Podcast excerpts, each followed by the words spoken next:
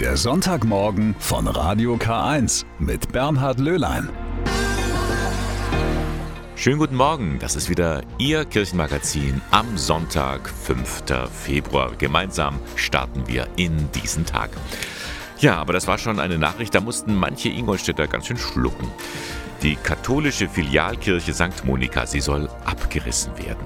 Die Kirche liegt im sogenannten Monika-Viertel im Südosten Ingolstadts. Warum die Kirche, die erst vor 35 Jahren errichtet wurde, nun abgerissen werden soll, darüber werde ich Sie gleich informieren. Auch darüber, wie vielfältig Spielzeug sein kann.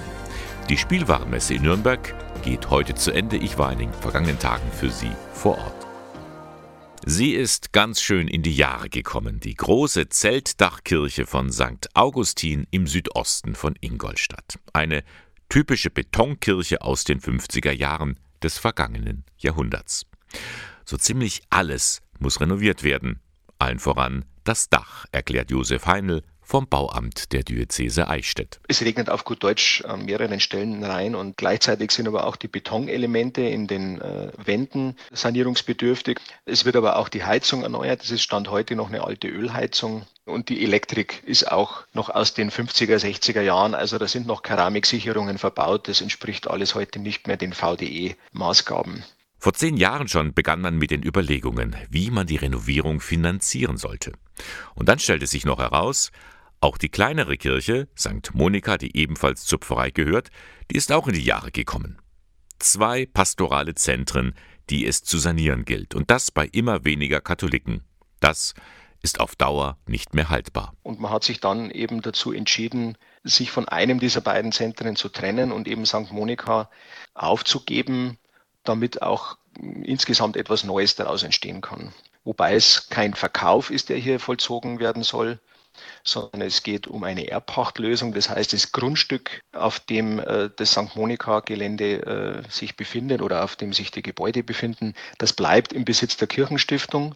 Die gemeinnützige Wohnungsbaugesellschaft Ingolstadt soll den Zuschlag bekommen. Sie will auf dem Grundstück neue Wohnungen bauen. Der Kindergarten in kirchlicher Trägerschaft bleibt erhalten, bekommt sogar einen Neubau. Die Kirche St. Monika aber, die wird abgerissen.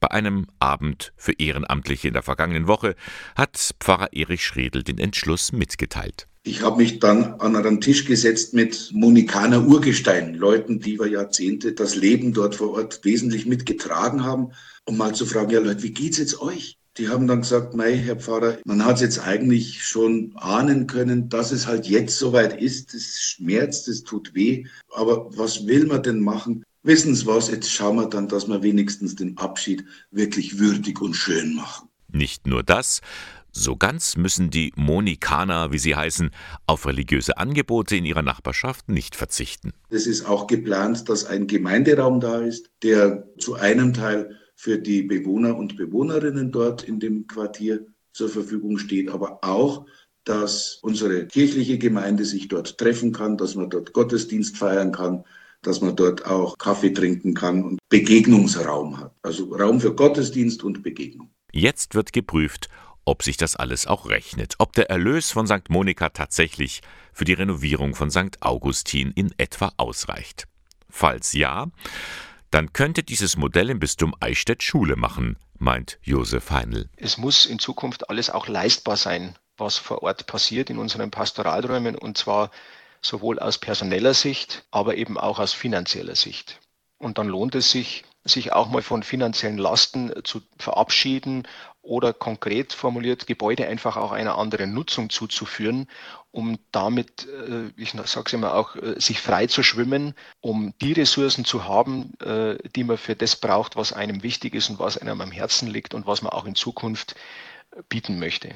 Die Gemeinde St. Augustin ist also einen Schritt gegangen, den viele andere noch vor sich haben. Jetzt kann man nur hoffen, dass die Verhandlungen mit der gemeinnützigen Wohnungsbaugesellschaft schnell abgeschlossen werden und sich dann alles auch so entwickelt, wie man es sich erhofft. Wir haben es gerade gehört, die Ingolstädter Kirche St. Augustin muss saniert werden. Jetzt weiß ich gar nicht, ob Sie diese Kirche überhaupt kennen, ob Sie schon mal drin waren. Nun, die liegt ja im Südosten der Stadt an der Feselenstraße. Ein Blick lohnt sich schon, meint die Kunsthistorikerin für das Bistum Eichstätt Claudia Grund. Sie ist begeistert, was der Architekt Hans Zitzelsberger da in den 50er Jahren erschaffen hat. Also er hat die Kirche als Zelt gebaut, so wie eben die Bundeslade im Zelt durch die Wüste geführt wurde und das Zelt auf die Anwesenheit Gottes verwies. Und gleichzeitig ist hier inmitten eines rührigen Stadtviertels ein Bau entstanden, der ganz in sich geschlossen ist, die Versenkung ermöglicht, aber trotzdem eine ganz tolle Lichtinszenierung hat. Also der Beweis, dass eigentlich der moderne Kirchenbau genau das zeigen kann, was der Kirchenbau seit alters her versucht hat, nämlich auf eine andere Welt zu verweisen. Denn ganz gleich ob moderner Bau, barocke Kathedrale oder romanische Kapelle. Kirchen sind nun mal Kraftorte mit einer zentralen Botschaft. Es gibt noch mehr im Leben als den Trott Tag ein, Tag aus. Das Leben der Menschen ist ja nicht immer bloß komfortabel gewesen. Es konnte durchaus ein irdisches Jammertal sein. Und da sollte eben der Kirchenbau in seiner ganzen Pracht auf Gottes Reich oder genauer gesagt sogar aufs Paradies verweisen. Also auf die prächtige himmlische Stadt, wo man eines Tages mal hinkommen kann. Und in so mancher Kirche, da kann man auch versteckte Hinweise finden oder auch mehr über die Menschen zur Zeit des Kirchenbaus erfahren. Und für alle, die auf eine solche Entdeckungsreise gehen wollen, bietet das Bistum Eichstätt einen dreiteiligen Kurs für Kirchenführungen an. Da erfährt man etwas über die Grundlagen der Kunstgeschichte und Symbolik und auch, wie man das in der Praxis vermitteln kann. Wenn man von dem überzeugt ist, was man tut, wenn man auch den Bau, den man vermittelt, mag, ihn schön findet, äh, nie die Begeisterung verlernt für das, was man da entdeckt, dann wird man auch die anderen begeistern können, die man durchführt. Und genau das ist unser Anliegen. Dieser Kurs für Kirchenführungen errichtet sich an Interessierte, auch an Leute, die sich zum ersten Mal mit dieser Materie beschäftigen. Sie müssen da gar keine Angst haben. Das Fachwissen wird ganz dosiert weitergegeben. Die Kurse finden ganztägig an drei Samstagen statt. Das erste Modul ist schon am kommenden Samstag, 11. Februar, im Tagungshaus Schloss Hirschberg bei Main-Gries. Und dann geht es weiter am 11. März und 18. März in Eichstätt. Weitere Informationen und auch wie Sie sich anmelden können, die finden Sie alle im Internet unter www.bistum-eichstätt.de. Claudia Grund jedenfalls freut sich, dass es bald wieder mit diesen Kirchenführungen losgeht. Und für mich ist im Zuge dieser Kurse immer das schönste Lob gewesen, wenn am zweiten oder dritten Tag ein Teilnehmender kam und sagte, Frau Grund, stellen Sie sich vor, ich habe in meiner Kirche was entdeckt. Das habe ich in meiner Lebtag noch nicht gesehen. Jetzt bin ich da aufgewachsen und jetzt habe ich das zum ersten Mal gesehen, weil Sie mich darauf hingewiesen haben. Und das ist das schönste Kompliment. Die Spielwarenmesse in Nürnberg. Ich war in den vergangenen Tagen wieder vor Ort und es war wieder bunt und alles glitzert immer so schön. Aber so mancher Hersteller, der überlegt sich auch, wie man die Vielfalt von uns Menschen besser abbilden kann. Wie sieht es aus mit der Diversität von Spielsachen? An drei Ständen auf der Messe habe ich mich informieren lassen. Den Anfang habe ich bei Spin Master gemacht. Die produzieren seit zehn Jahren die Animationsserie Paw Patrol. Da retten kleine Hunde die Welt oder so ähnlich. Und da hat sich auch ein besonderer Welpe hervorgetan. Mehr dazu hat mir Brandmanager Katrin Willen erzählt. Vielleicht für alle die, die, so wie ich, jetzt nicht mehr so ganz auf dem Laufenden sind, diese Reihe Paw Patrol, das sind, äh, ist eine Serie, wo Hunde, also kleine Welpenhunde, die Hauptrolle spielen. Ja, also das Besondere ist hier, dass wir eine Hunderettungsstaffel quasi begleiten sechs Hunde, die die Hauptrolle spielen, eigentlich noch kleine Welpen, aber durch ihren Freund und äh, ja, Gruppenführer Rider werden die mit einer speziellen Ausrüstung ausgestattet und können damit zum Beispiel zum Feuerwehrhund werden, zum Polizeihund und äh, ja, haben jeder seine individuellen Talente und individuelle Fähigkeiten, mit denen sie in jeder Episode in der TV-Serie ihre Abenteuerbucht retten. Das heißt, es ist eine, eine Fernsehserie, die man sich äh, anschauen kann. Es gibt dazu auch Produkte, die sie vertreiben. Und jetzt gibt es äh, seit einem halben Jahr etwa einen kleinen Hund, der ein Held ist und im Rollstuhl sitzt. Das ist der Dino-Flüsterer Rex. Der Rex lebt auf einer äh, Dino-Insel und ist einfach der Hund, der sich am besten mit Dinosauriern auskennt. Und die Paw Patrol wird zum Einsatz gerufen, um halt den armen Dinosauriern zu helfen. Und da kommt Rex ins Spiel und unterstützt die Paw Patrol und ist wirklich der Held in den ganzen Episoden, in denen halt die Dinos gerettet werden. Also keine Nebenfigur, sondern wirklich der Held, der die anderen rettet, sitzt selbst im Rollstuhl. Warum hat man sich entschieden, den so darzustellen? Es war schon wichtig, das Thema Diversität auch mal bei der Paw Patrol zu spielen.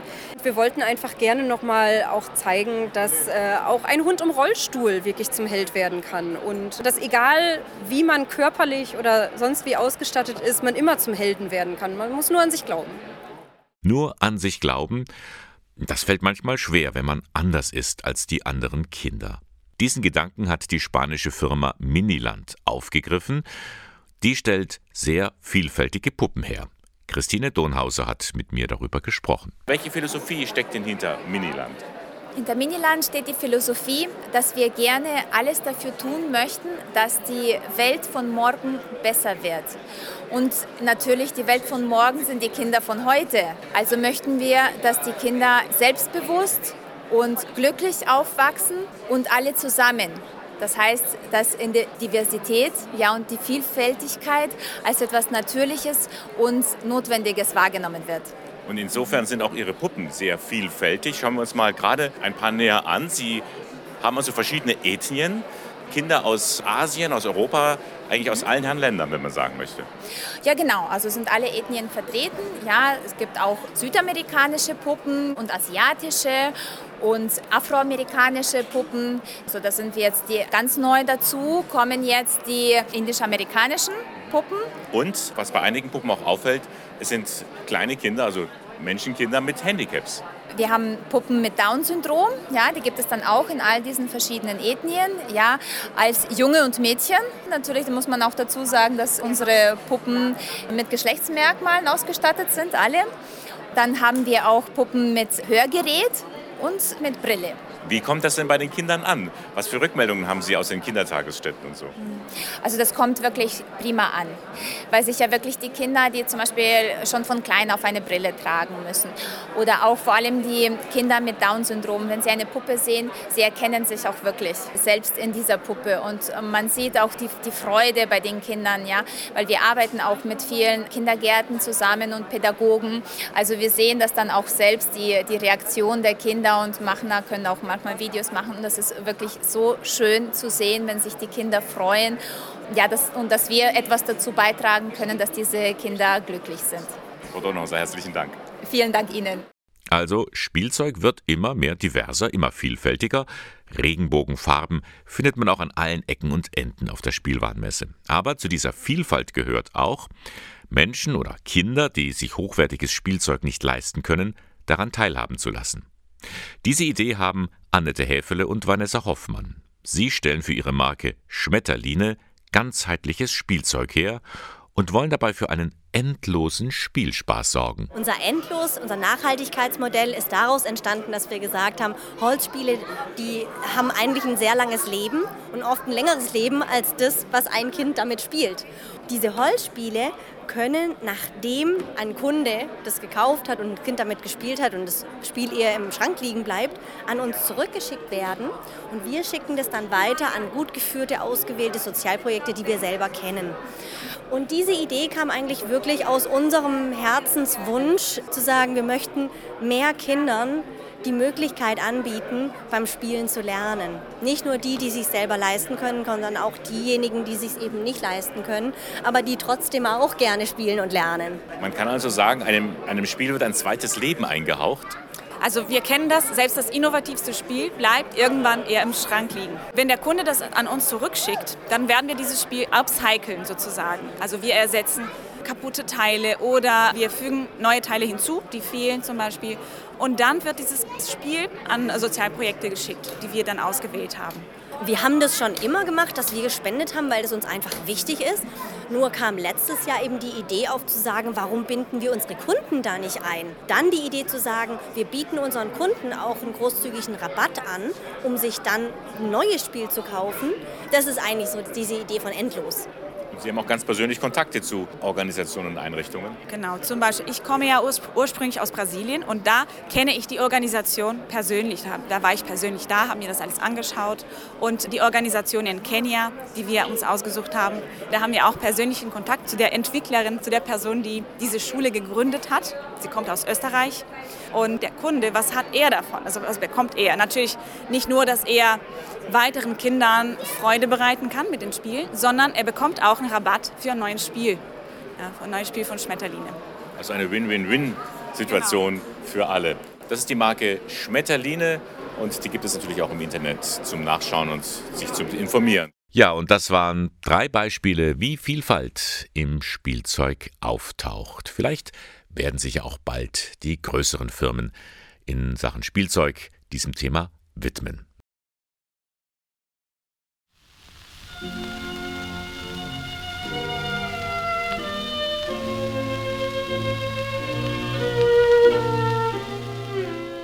Das Konzert für zwei Violinen in D-Moll von Johann Sebastian Bach.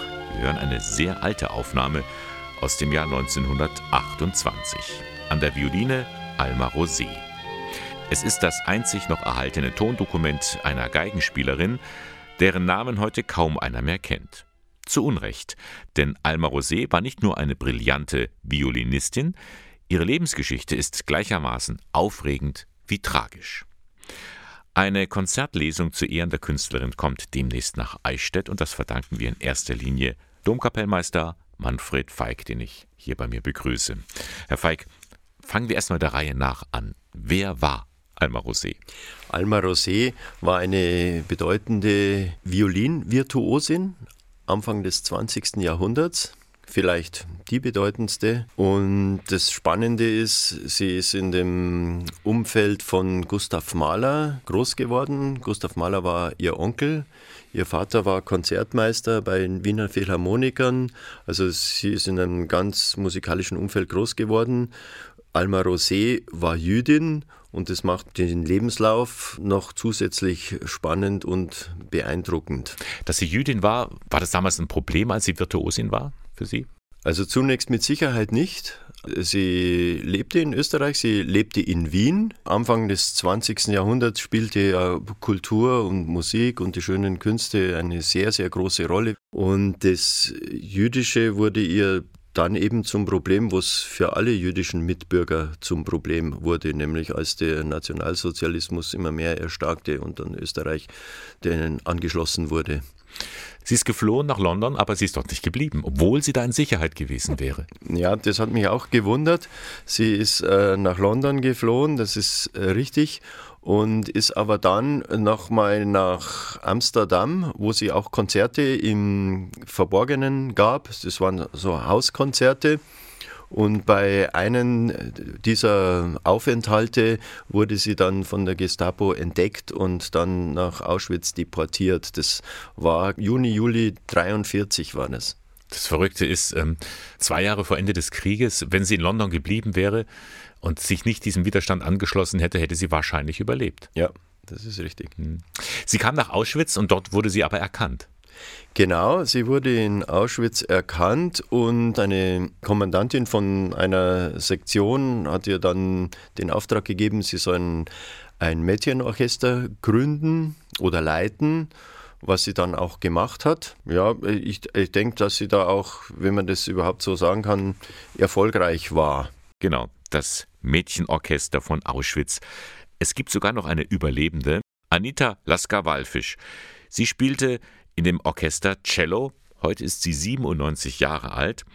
In einem Interview für eine österreichische Videoproduktion erinnert sie sich an die erste Begegnung mit Alma Rosé. Man kommt also in Auschwitz an und dann wird, kriegt man Kopf rasiert und eine Nummer tätowiert und man, man wird nackend ausgezogen. Und das wird alles von anderen Gefangenen gemacht. Und die sind natürlich, ach, du kommst von draußen, wie, was gibt's Neues und was hast du früher gemacht? Weiß nicht, was mich dazu bewogen hat, ihr zu erzählen, dass ich Cello spiele. Sagt sie, fantastisch, du wirst gerettet werden. Und ist weggelaufen, hat gesagt, bleib hier stehen, beweg dich nicht und hat die Alma Rosé geholt. Eine Cellistin ist angekommen. Es war gerade ein Moment, wo die kein Cello gehabt haben und ich war direkt ein Geschenk vom Himmel. Also fantastisch, du spielst Cello. Das war mein Glück. Ja, Anita Lasker-Walfisch durfte also in dem Mädchenorchester mitspielen. Sie sagt heute, Alma Rosé habe ihr das Leben gerettet. Aber Herr Feig, sie selbst hat Auschwitz nicht überlebt. Ja, Alma Rosé hat es leider nicht überlebt, obwohl sie nicht in den Gaskammern gestorben ist. Sie ist letzten Endes an einer Erkrankung gestorben, die Umstände sind ein bisschen mysteriös. Also es gibt die Theorie, dass sie vergiftet worden ist von anderen, die ihr neidisch waren. Es gibt auch die Theorie, dass sie selbst aus dem Leben scheiden wollte. Man weiß es nicht genau. Alma Rosé ist gestorben, aber die Erinnerung an sie bleibt bis heute. Es gibt jetzt eine Konzertlesung. Wie sieht dieses Konzept aus? Also das Konzept sieht so aus, dass die Schauspielerin Corinna Harfuch mit zwei Musikerinnen, nämlich Geige und Klavier, eine, wie Sie es schon sagten, Konzertlesung gibt, wobei der Text prägnante Stationen aus dem Leben Alma Rosés wiedergibt. Und an bestimmten Stellen wird die Lesung unterbrochen mit Musik, die in dieser Zeit gespielt wurde. Man kann es jetzt erleben am 4. März in Eichstätt. Was erlebe ich da eigentlich, wenn ich dann dabei bin? Mit welchen Gefühlen verlasse ich vielleicht auch wieder diese Veranstaltung? Also unabhängig jetzt von der Geschichte kann man schon mal sagen, dass natürlich mit Corinna Harfuch eine der bekanntesten Charakterdarstellerinnen Deutschlands fungiert. Also damit ist schon mal garantiert, dass das Gesagte auch in einer entsprechenden Form transportiert wird. Auch die beiden Musikerinnen sind kein unbeschriebenes Blatt, haben verschiedene Wettbewerbe gewonnen, musizieren auf sehr hohem Niveau. Unabhängig davon, der Text ähm, behandelt Ausschnitte aus der Biografie und durch diesen Wechsel von Musik und Text wird es kurzweilig und transportiert doch sehr, sehr tiefen Inhalt. Ja, vielen Dank, Manfred Feig, Domkapellmeister in Eichstätt. Sie haben dafür gesorgt, dass diese Konzertlesung nach Eichstätt kommt, mit Unterstützung des Diözesan Bildungswerks und des Arbeitskreises Christentum, Judentum. Ja, Alma Rosé, ein Künstlerleben zwischen Kultur und Barbarei, unter anderem mit der Schauspielerin Corinna Harfuch. Das können Sie erleben am Freitag, 4. März, auf der Bühne des Alten Stadttheaters in Eichstätt. Beginn ist um 20 Uhr. Karten gibt es in der Medienzentrale des Bistums, in der Dombuchhandlung in Eichstätt und auch im Internet unter ticket-regional.de.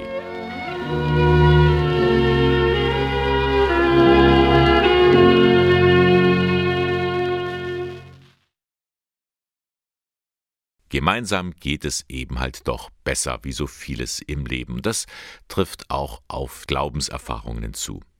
Erstkommunionkinder zum Beispiel erleben den Glauben viel intensiver im Miteinander. Und darum gibt es für sie im Jugendtagungshaus Schloss Pfünz bei Eichstätt Erstkommunion Wochenende. Da kommt die ganze Familie zusammen und die Kinder und ihre Eltern und auch Geschwister werden auf das große Fest der Erstkommunion vorbereitet. Annika Teiber-Groh war einmal mit dabei. Spielen, Austausch, Neues lernen.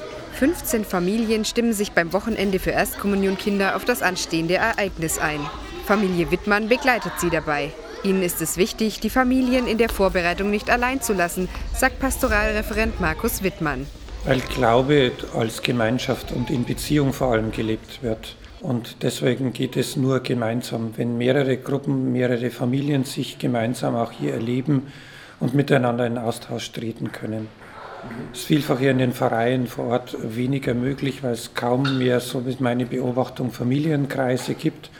Aber hier eben gerade das Mal, wo sehr viele Familien beisammen sind, ein guter Austausch untereinander stattfinden kann.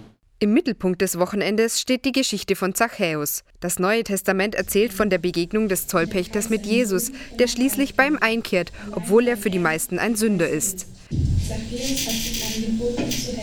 Während die Geschwisterkinder die Geschichte im Erzähltheater erleben, setzen sich die Kommunionkinder näher mit ihr auseinander, erklärt Helene Wittmann. Zachäus war ja derjenige, der eher nicht so gemocht wurde und auch eher der Kleinere. Und wir wollen halt damit zeigen, dass ähm, auch die Kleinen wichtig sind und eigentlich auch die Großen von den Kleinen was lernen können. Bei einer Rallye kommt Bewegung ins Spiel. Die Kinder finden Buchstaben, die zusammen das Wort Zachäus ergeben. Gemeinsam aktiv werden, ob beim Suchen, beim Basteln oder beim Nachspielen der Geschichte mit Spielfiguren. Das schafft ein Gefühl der Zusammengehörigkeit. Wir haben gemalt, ein Bild gemalt, was wir gerne mögen. Und wir haben über Zacharia was gelernt. Also am besten fand ich bisher, ähm, dass wir heute etwas gebastelt haben. Also ich finde ganz schön, dass mein, also ganz viele Freunde aus Breit mit dabei sind. Und ich habe auch eine neue Freundin kennengelernt, die Sarina. Und wir haben auch gebastelt und wir haben auch so ein also die Geschichte vom Zachäus gelernt. Die Eltern steigen währenddessen tiefer in den Austausch miteinander ein. Für viele ist das Wochenende ein Weg, weg vom Alltag den Fokus auf Glauben und Gemeinschaft zu legen. Das Wochenende mit der Familie genießen, einfach dieses Entspannen, runterkommen, neue Erfahrungen sammeln, äh, dass die Kinder ihren Spaß haben. Es war einfach total schön, sich in einer Gruppe, also die Kinder untereinander, aber auch wir Erwachsene, sich über den Glauben zu unterhalten, auszutauschen über das, was Kommunion bedeutet und also die biblische Geschichte zur Kommunion nochmal näher zu besprechen. Ich nehme einfach mit, dass man konstruktiv Kritik äußern kann, dass man sich aber auch ganz intensiv mit dem Glauben auseinandersetzt und dass man vor allen Dingen ganz liebe, wunderbare Menschen auf gleicher Wellenlänge kennenlernen darf. Ja, schön, dass es solche Wochenenden gibt. Da kann man sich nicht nur bewusst mit dem Sakrament der Eucharistie beschäftigen, man macht sich auch klar, dass man eben im Glauben nicht auf sich allein gestellt ist. Das hört sich aber gar nicht gut an. Nothaushalt klingt danach, wir müssen jeden Cent zweimal umdrehen, bevor wir ihn ausgeben. Und in der Tat, vor diesem Problem steht jetzt das Bistum Eichstätt. Denn der Diözesan Steuerausschuss, der den Haushalt verabschieden muss, der hat den Wirtschaftsplan für das kommende Jahr abgelehnt. Das Minus, mit dem die Diözese plant, ist einfach noch zu hoch, erklärt Finanzdirektorin Christine Hüttinger. Wir haben sinkende Einnahmen aufgrund der wirtschaftlichen Entwicklung, schon allein wegen der Corona-Pandemie, dann aber auch wegen der hohen Austrittszahlen.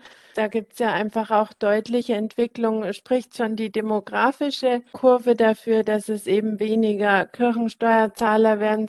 Und wenn die Einnahmen zurückgeben, bleibt ja auch die notwendige Konsequenz nicht aus, dass man die Ausgaben auch anpassen muss. Wie geht es nun weiter? Jede Abteilung des bischöflichen Ordinariats darf bis auf weiteres nur ein Zwölftel des Jahresbudgets vom vergangenen Jahr pro Monat ausgeben. Damit kann der Betrieb erstmal weitergehen, zugleich ist aber auch eine sparsame Haushaltsführung gewährleistet. Ein Nothaushalt eben. Im März wird dann dem Diözesanen Steuerausschuss der nächste Haushalt vorgelegt mit weiteren Vorschlägen für Sparmaßnahmen. Sie wird bei ihren Einsätzen immer wieder attackiert, obwohl sie eigentlich für Ordnung sorgen soll. Die Polizei. Schnell kann es passieren, dass Polizistinnen und Polizisten selbst Opfer von Straftaten werden. Wenn Polizeibeamte zu einem Einsatz gerufen werden, dann wissen sie im Vorfeld nie genau, was sie erwartet, wie gefährlich es wird. Und im Nachhinein müssen sie vielleicht Bilder verarbeiten, mitunter schreckliche Szenen, sagt Andreas Müller-Zyran. Er ist Polizeiseelsorger im Erzbistum München-Freising. Polizeibeamten geht es da so wie allen Einsatzkräften in der Gefahrenabwehr, also auch aus der Feuerwehr, aus dem Rettungsdienst, dass es immer wieder mal zu Situationen kommen kann, wo ein Polizist äh, konfrontiert wird, sei es mit dem Gefühl, er kommt hier vielleicht aus der Situation nicht mehr heil raus. Es könnte sein, dass er lebensgefährlich bedroht ist, dass aber auch ein Polizeibeamter mit schwer verletzten Menschen zu tun hat, äh, mit Menschen vielleicht auch konfrontiert wird, die im Sterben liegen. Und das sind äh, Situationen, das sind Extremsituationen, die an keinem Menschen einfach so vorbeigehen. Da braucht dann auch der Freund und Helfer selbst Hilfe. Die Polizeiseelsorger, Männer und Frauen, die den Polizisten zur Seite stehen. In Eichstätt ist Christoph Maurer katholischer Polizeiseelsorger bei der Bereitschaftspolizei. Er gibt bei der Ausbildung berufsethischen Unterricht. Maurer ist früher selbst Polizist gewesen. Er bringt seine Erfahrungen in die Gespräche mit ein und das kommt bei den jungen Leuten gut an. Ich kann es mir gut vorstellen, welchen Druck Beamte in der Ausbildung haben, auch mal welche Ängste, welche Stärken und Schwächen man hat, aber ich muss auch sagen, auch die Die Gemeinschaft, an die kann ich mich auch noch gut erinnern, sich dieses gegenseitige Helfen. Zum Unterricht selber ist es für mich natürlich sehr hilfreich, weil ich natürlich nicht nur bei der Theorie bleibe, sondern natürlich meine praktischen Erfahrungen, die ich als Polizeibeamter gemacht habe, den jungen Kollegen oder den jungen Beamten natürlich weitergeben kann. Christoph Maurer ist auch persönlich als Begleiter da.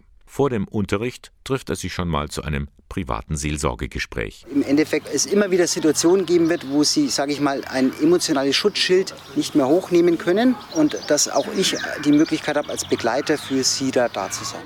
Die Polizeiseelsorge ist in Bayern flächendeckend ökumenisch. In Eichstätt ist der evangelische Diakon Günther Pflaum mit im Einsatz. Das Miteinander wird großgeschrieben, die Konfession spielt keine Rolle. Wir machen die Erfahrung, dass die Polizeibeamte äh, einfach kommen, egal ob sie einer Kirche zugehören oder nicht. Das ist auch gar nicht unsere Frage, sondern unsere Erfahrung ist, dass wir Menschen unterstützen wollen in ihren Schwierigkeiten, in ihren Problemstellungen, in ihren Fragen. Und dies tun wir unabhängig von einer Kirchenzugehörigkeit. Und die Polizisten selbst? Die jungen Leute bei der Eichstätter Bereitschaftspolizei sind froh, dass es die Seelsorger gibt. Dass man sich auch den, den Betroffenen auch mal hineinversetzen kann, wie es dem gerade geht. Und das ist ja auch wichtig, weil wir haben ja mit den Menschen, mit dem Bürger zu tun. Und natürlich auch für uns selbst, dass wir dann auch das besser verarbeiten können, weil für, das ist ja für keinen Menschen eine einfache Situation. Und wir sind ja auch nur Menschen, somit ähm, ja, ist es dann schön, dass man hier ein bisschen darauf vorbereitet wird. Eine Vorbereitung, die wichtig ist, denn man weiß nie, wie gefährlich mal ein Einsatz werden kann. Cool and the Gang, fresh, ja, ganz schön kalt ist es in dieser Jahreszeit und bei manchem in der Wohnung auch noch mehr als sonst, denn viele müssen sparen und sie fragen sich, wie soll ich denn heizen, wovon soll ich das alles bezahlen?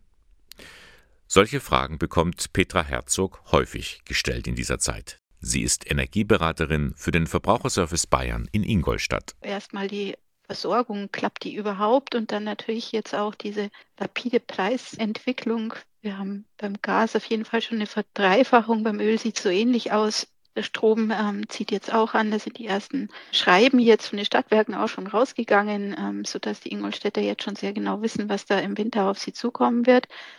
Das treibt viele um, gerade die, die natürlich mit fossilen Energien hohe Verbräuche haben, die trifft es dann jetzt natürlich besonders hart. Was also kann man tun?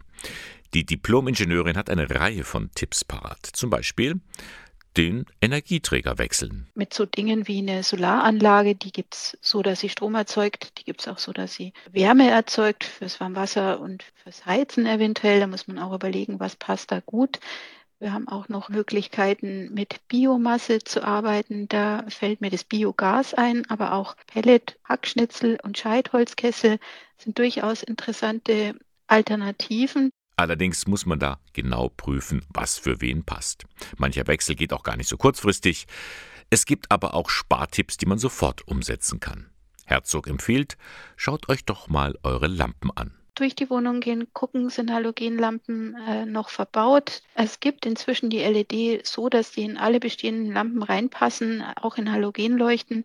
Und es fallen sofort 80 bis 90 Prozent des Leuchtenstroms weg. Zweites, der Pumpentausch. Die Heizungspumpe gehört in den allermeisten Haushalten zu den allergrößten Verbrauchern. Die Heizungspumpe tauschen zu lassen, ist meistens sehr einfach. Auch da haben wir Einsparpotenzial um die 80, 90 Prozent. Und vom Keller führt der Weg nach oben in das oberste Stockwerk. Auch da kann man viel entdecken. Dann würde ich dazu anregen, mal zu prüfen, ob es eine oberste Decke gibt, darüber einen unbeheizten Dachraum.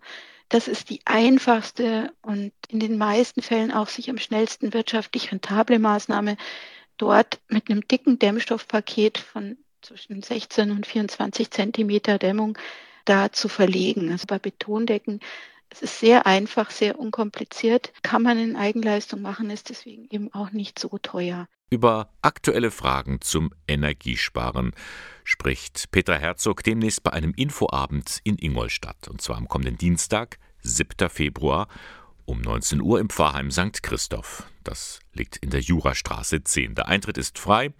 Veranstalter ist die katholische Erwachsenenbildung in Ingolstadt. Angesprochen ist einfach jeder, der heizen muss. Und wer tut das nicht? Gerade die natürlich, die über die hohen Energiekosten eine besondere Problematik auf sich zukommen sehen. Da braucht man dann etwas, was ganz schnell funktioniert, auch ohne Heizungsbauer. Und auch auf die Dinge möchte ich gern eingehen. Und das alles am Dienstag, 7. Februar um 19 Uhr im Pfarrheim von St. Christoph in Ingolstadt. Blicken wir am Ende des Sonntagmorgens nochmal zurück auf den Anfang der Sendung. Kurz nach halb neun, da habe ich Ihnen ja von der Nürnberger Spielwarenmesse erzählt und wie vielfältig das Spielzeug mittlerweile geworden ist. Und dazu passen auch die Vielfaltspuppen, die die Organisation Fairtrade seit ein paar Jahren im Programm hat. Diese Puppen habe ich zufällig bei einem Besuch im Ingolstädter Weltladen entdeckt und die haben mich neugierig gemacht. El Puente ist allerdings nicht auf der Spielwarenmesse vertreten, darum bin ich nun online verbunden mit Anna-Maria Rittgen, Referentin für die Info- und Öffentlichkeitsarbeit. Ich grüße Sie, Frau Rittgen. Hallo, Herr Löhlein. Nun, diese Vielfaltspuppen, die zeigen Puppen in ganz unterschiedlichen Lebenssituationen. Welche sind denn das zum Beispiel? Wir haben insgesamt zehn Vielfaltspuppen im Sortiment. Und die Idee war wirklich, die gesamte Bandbreite der Gesellschaft, der Vielfalt der Menschen darin wiederzuspiegeln. Jede Vielfaltspuppe kommt mit einem sogenannten Hangtag, das heißt mit einem Zettel, wo sie sich kurz vorstellt und ihre Geschichte beschreibt. Da haben wir zum Beispiel die Vielfaltspuppe Julia. Julia ist eine junge Frau, die beruflich sehr erfolgreich ist. Sie geht ähm, viele Stunden jeden Tag ins Büro und man kann der Puppe ansehen, dass sie einen kugelrunden Bauch hat. Das heißt, Julia ist schwanger und steht jetzt also vor der Herausforderung, wie ähm, verbindet sie ihren verantwortungsvollen Beruf mit ihrer zukünftigen Mutterschaft. Wir haben auch die Vielfaltspuppe Ben zum Beispiel im Sortiment. Ben hat keine Haare, Ben hat ein Bein, das verbunden ist. Und Ben beschreibt sich als jemand, der es liebt, schwimmen zu gehen. Im Wasser fühlt er sich dann ganz leicht und ganz frei und kann auch seine Schmerzen vergessen. Wir haben diese Geschichten absichtlich sehr vage gehalten. Wir haben jetzt keine konkreten Krankheitsbilder benannt oder Behinderungen, einfach um die äh, Puppen und die Lebenssituation auch wirklich auf viele äh, Möglichkeiten sozusagen zu übertragen und den Kindern und Erwachsenen die Möglichkeiten zu geben, sich selber reinzudenken, reinzudenken in die Geschichte dieser Figur und in ihre Lebenswirklichkeit. Und wie sind Sie nun auf die Idee gekommen, solche Puppen herzustellen? Das ist ja auch ein gewisses Risiko, weil man ja nicht weiß, wie sowas ankommt. Tatsächlich ist die Entstehungsgeschichte der Vielfaltspuppen eine, ein gutes Beispiel dafür, wie wir als Fairhändler arbeiten. Die Idee von den Vielfaltspuppen kam in diesem Fall nämlich auch nicht von uns, von El Puente, sondern von einem unserer Handelspartner und zwar von Cellen aus Sri Lanka. Cellen ist ein Social Business in Sri Lanka, was sich auf die Textilproduktion fokussiert hat. Das heißt, Cellen stellt vor allem Soft-Toys, also Kuscheltiere her und dabei sind wirklich alle Verarbeitungsschritte in der Hand der Organisation. Das bedeutet also vom Spinnen des Garns, äh, Färben der Stoffe, vom Weben, Nähen bis eben zum fertigen Produkt ist alles in einer Hand. Und die Geschäftsführerin von Cellen mit dem Namen Selina kam auf die Idee für die Vielfaltspuppen, weil sie ohnehin immer den Anspruch haben, Spielzeug für Kinder zu produzieren, was Kinder nachhaltig in ihrem Denken beeinflusst. Und Selina hat sich damals Gedanken darüber gemacht, wie können Kinder eigentlich glücklich in einer Gesellschaft aufwachsen, auch wenn sie anders sind als die Norm. Und daraufhin ist sie auf die Idee für die Vielfaltspuppen gekommen. Mittlerweile ist zu diesen Puppen auch ein Buch erschienen für Kinder. Das soll helfen, kulturelle Unterschiede zu überwinden. Das ist also eine ganze Einheit, die Puppen und das Buch. Und Frau Rittgen, wie kommt dann das alles jetzt bei Kindern und auch bei den Erzieherinnen an? Die Menschen, die mit unseren Puppen arbeiten und spielen, ähm, sind tatsächlich sehr begeistert von den Puppen, weil sie einfach wahnsinnig viel Gesprächsstoff bieten, wahnsinnig viel Möglichkeiten, um spielerisch wirklich die Vielfalt der Menschen zu entdecken. Und ähm, das ist ein tolles Produkt dafür und ganz anders als viele der konventionellen Plastikprodukte, die man im konventionellen Handel findet. Allerdings muss man sagen, ähm, wir hatten nichts Größeres vor, als mit dieser Idee die Welt zu erobern. Ganz so weit sind wir noch nicht. Also die äh, Vielfaltspuppen kommen an, sie verkaufen sich. Wir haben uns noch ein bisschen mehr erhofft und ähm, sind auf jeden Fall dran, da weiter die Werbetrommel zu rühren, damit wirklich diese Vielfaltspuppen auch an, an viele Kinder kommen, in viele Hände und somit die Möglichkeit haben, da mehr die Vielfalt der Menschen wirklich zu entdecken und wortwörtlich zu umarmen. Da wünsche ich Ihnen viel Erfolg Frau Ritzgen, ganz herzlichen Dank. Dankeschön, Herr Lülein. Ja, wir haben dieses Gespräch vor der Sendung aufgezeichnet. Die Fairtrade-Organisation stellt sogenannte Vielfaltspuppen her, die Menschen in unterschiedlichen Lebenssituationen zeigen. Findet man auch in den Eine Welt-Läden. You Can Call Me and beschwingt geht dieser Sonntagmorgen mit Radio K1 zu Ende. Blicken wir nochmal zurück auf den Anfang. Da ging es um die Kirche St. Augustin in Ingolstadt. Die muss gründlich renoviert werden. Wie soll man das bezahlen? Dazu muss eine andere kleine Kirche St. Monika weichen. Die wird veräußert und mit dem Erlös kann man eben mit der Renovierung beginnen.